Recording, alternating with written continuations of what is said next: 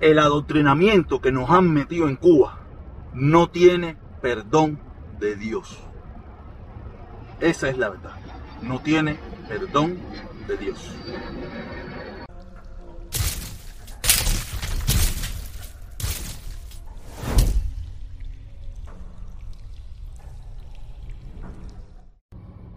Oye, de verdad que gana tengo de que me devuelvan mi carro. Coño, y todavía me deben de quedar como 7, 8, 9 días esa gente reparando el carro. Porque no, no sé dónde poner el teléfono para poner, para hacer estos videitos que son los que me gustan a mí, ¿me entiendes? Una claridad, un resplandor, un no sé qué, se cae, se vira. Ustedes no pueden imaginarse las veces que he tenido que volver a empezar el video porque se cae, se cae el teléfono. ¿Ok? Eh, nada, eh, buenos días, buenas tardes, buenas noches me da igual. Lo importante es que lo escuche y que lo mire. ¿Ok?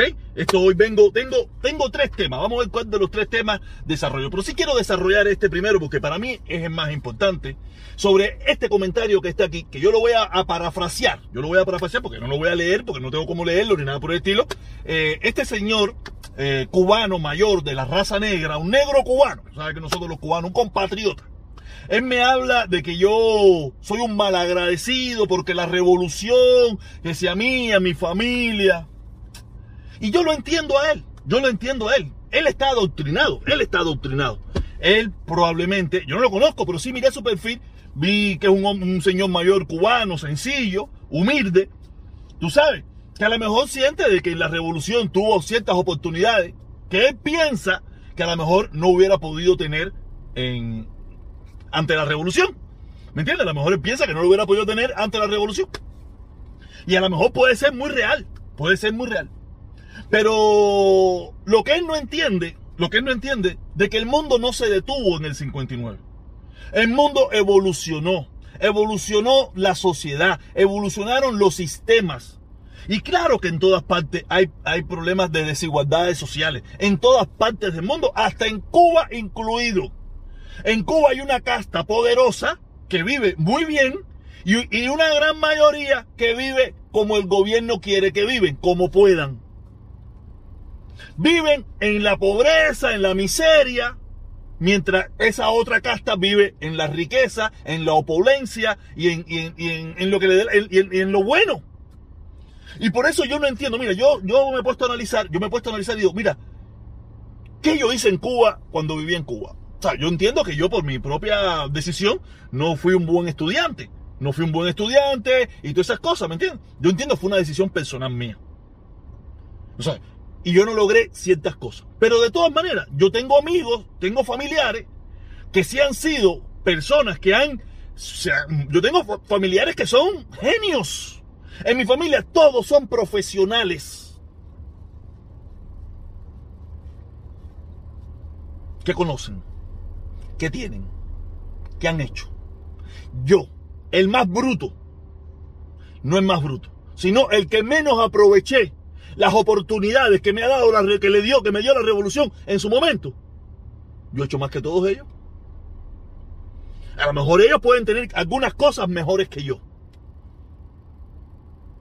Pero yo, por mi esfuerzo, mi esfuerzo personal, He podido conocer muchísimas cosas, he podido estar, he podido vivir, he podido comprar, he podido hacer muchísimas cosas por mi esfuerzo personal, que muchos de mis familiares que son profesionales, ingenieros, gente preparadísima, genios, que aún viven en Cuba. Quiere decir que yo a veces escucho a mis hermanos cubanos que están en la isla, que defienden aquello allá, que defienden ese sistema allá ese sistema que ellos no tienen la oportunidad de, discernir. En Cuba todos tenemos la, obligación de aceptar, aceptar, pero no de discernir. Tú puedes discernir, quiero explicarle a las personas que no entienden, discernir quiere decir oponerse, tú sabes, es un sinónimo. Un sinónimo, un antónimo, un antónimo, no sé. Ahora yo, haciendo, queriéndome hacer el monstruo, el monstruo, me perdí yo mismo. Quiere decir que en Cuba tenemos la obligación de aceptar. Nosotros en Cuba no tenemos derecho. No tenemos derecho. El único derecho que nosotros tenemos es de, el de estar obligado a aceptar lo que nos pongan. Tú puedes discernir mientras nadie se entere. Tú puedes oponerte mientras nadie se entere. Tú puedes estar en contra mientras nadie se entere. Si por casualidad te haces popular, Y hoy en día con esto de las redes sociales, te haces un poquito famoso. Hay gente en Miami empieza a apoyarte. Hasta ese día se acabó tu disenso. Hasta ese día se volvió, se acabó tu cubanía. Hasta ese día se acabó tu, tu vida normal y tranquila en Cuba. Hasta ese día. Porque en Cuba estamos obligados a acertar. ¿Quién a quién en Cuba le han preguntado si nosotros queríamos o queremos el sistema implantado en Cuba? A nadie le han preguntado. A nosotros nos los impusieron. No podíamos quejarnos. O en un primer momento lo aceptamos. Después, eh, a transcurso del tiempo, pudimos haber visto que es una porquería, pero ya no podíamos quejarnos. Ya tenía que tragárnoslos. Porque sabía lo que costaba disentir, oponerse, estar en contra. Y todos lo único que hicimos fue acertar. Y hoy en día aceptamos. Y ya como son dos, tres generaciones de aceptación, aunque hay una nueva generación que ya no quiere aceptar, que ya quiere decidir su futuro, por eso es todo lo que usted ve que está pasando en Cuba. O sea, en, mi época no había, no había forma de disenso. El disenso era irte. Yo estoy seguro que me va a decir, no, que si el embargo. No, no, no, el embargo se puede acabar ahora mismo. Ahora mismo, si, si esa dictadura totalitaria que tiene el poder de obligar al pueblo aceptar lo que ellos digan, tiene el poder de quitar el embargo ahora mismo, de acabar con el embargo ahora mismo. Y estoy seguro que muchos cubanos lo apoyarían. A cubanos nos metieron por la cabeza una ideología que muchos ni conocíamos, ni entendíamos, ni sabíamos qué coño era. Es que no, había, no, no podíamos disentir. En Cuba el único derecho que tenemos nosotros es a quejarnos en contra del embargo y a quejarnos en contra de la dictadura norteamericana y la dictadura de Batista. Es el único derecho que nosotros teníamos en Cuba y tienen en Cuba hoy en día. A quejarnos de la dictadura, de, la dictadura de Batista y a quejarnos del imperio y a quejarnos del embargo. Eso es la única cosa que nos podemos quejar. Públicamente, usted en su casa se puede quejar de lo que le dé la gana, pero que nadie se entere. Y en estos tiempos, peor todavía. En Cuba no hay derechos. En Cuba hay obligaciones. Digo, el embargo se puede acabar ahora mismo. Pregúntenle al pueblo de una forma honesta y sin miedo y sin intimidación si ellos quieren mantener ese sistema que tienen en Cuba. Pregúntenle al pueblo. Pregúntenle, estoy, tienen hasta la oportunidad de ganar, pero también denle la oportunidad a que los que piensan diferente tengan el mismo tiempo y espacio de poner cada cual sus puntos sobre la mesa para que usted vea cómo ustedes van a perder. Por eso jamás y nunca han podido, han podido poner unas elecciones libres porque saben que van a perder. Saben que van a perder. Unas elecciones libres y democráticas donde hayan dos, dos factores, cada uno poniendo su punto de vista. Ustedes pierden porque ustedes nada más tienen el control de Cuba bajo la intimidación y el miedo. Esa es una realidad. Es una realidad. En Cuba la gente tiene miedo a hablar del gobierno públicamente.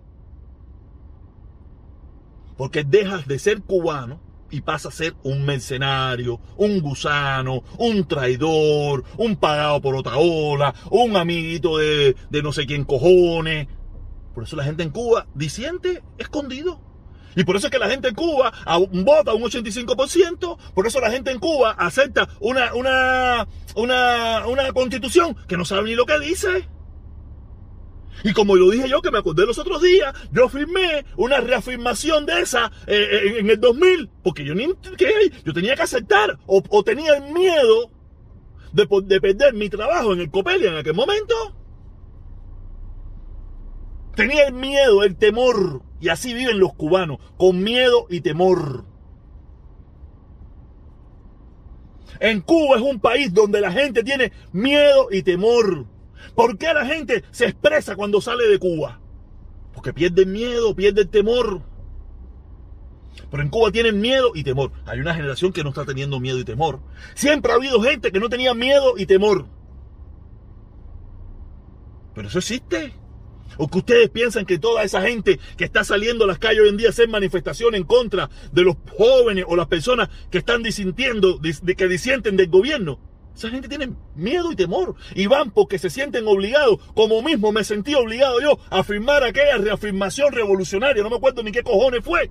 En el 2000. Y, salen como salieron el 85% a firmar una constitución que no saben ni lo que dice. O salen a, a gritarle a Junior García que es un cingado y toda esa mierda que le gritaron. Por miedo. No por amor. Porque he visto muchas imágenes de esas mismas personas y veo que, la mitad de su familia, parte de su familia, están fuera de Cuba. ¿Por qué están fuera de Cuba esa gente?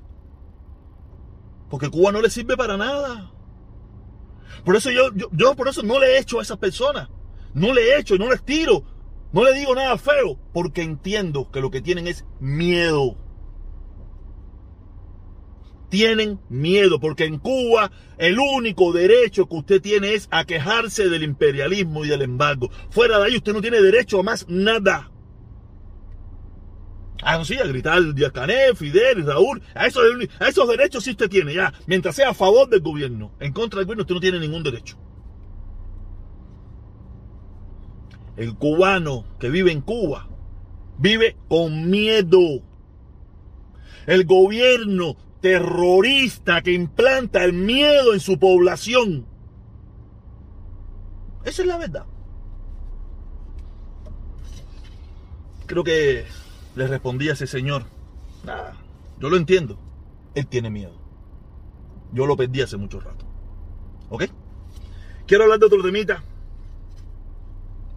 Eh, ahora Creo que a partir de hoy empieza la eso de la guerra esa en Cuba, todo el pueblo armado y toda esa bobería. Ah, esta mierda que está aquí, esta mierda que está aquí. ¿De verdad? ¿Se dan cuenta por qué el pueblo tiene miedo? Porque eso es lo que han vivido. De decir que los van a invadir, que los van a acabar, que los van a atacar, que llevan 62 años esperando esa invasión que nunca llega. ¿Sabe cuántos miles de dólares van a gastar en esta gracia? ¿Por qué no le invierten en, arreglar más las escuelas? En arreglar más los hospitales. En, ya que no tienen, ya que el embargo le prohíbe comprar medicina y todas esas cosas. Inviértalo en, en arreglando las escuelas, las calles, los barrios. Inviértalo en eso. Déjense de meterle mentira al pueblo cubano. Usted no lo va a invadir nadie. Ustedes están invadidos ustedes solos. Ustedes son la destrucción de Cuba. Dejen de meterle mentira al pueblo. Y iba a hablar de, de Otaola, iba a hablar de Otaola. La Otaola es lo que me resingo en la resingué su madre. Es un hablador de morronga. Tremendo perro reventado por el culo. Y nada. Nada, Otaola es un, tipo que no le sirve nada. Nada, un tipo que no le sirve nada y hablando mierda de cualquiera. Y, nada, lo que le interesa es crear la polémica. Otaola, me cago en la resingué tu madre, me cago en la resinga tuya y me cago en tu resinga. Ya, eso es lo único que tengo que decirle ese cingado. Olvídense eso. Nos vemos, caballeros, las 3. A ver si hoy tengo internet, a ver si los ataques de la dictadura eh, cesan y nada, que tengo temas que hablar muy interesantes hoy. Nos vemos eh, a las 3. A las 3 nos vemos. A las 3 nos vemos. Cuídense mucho.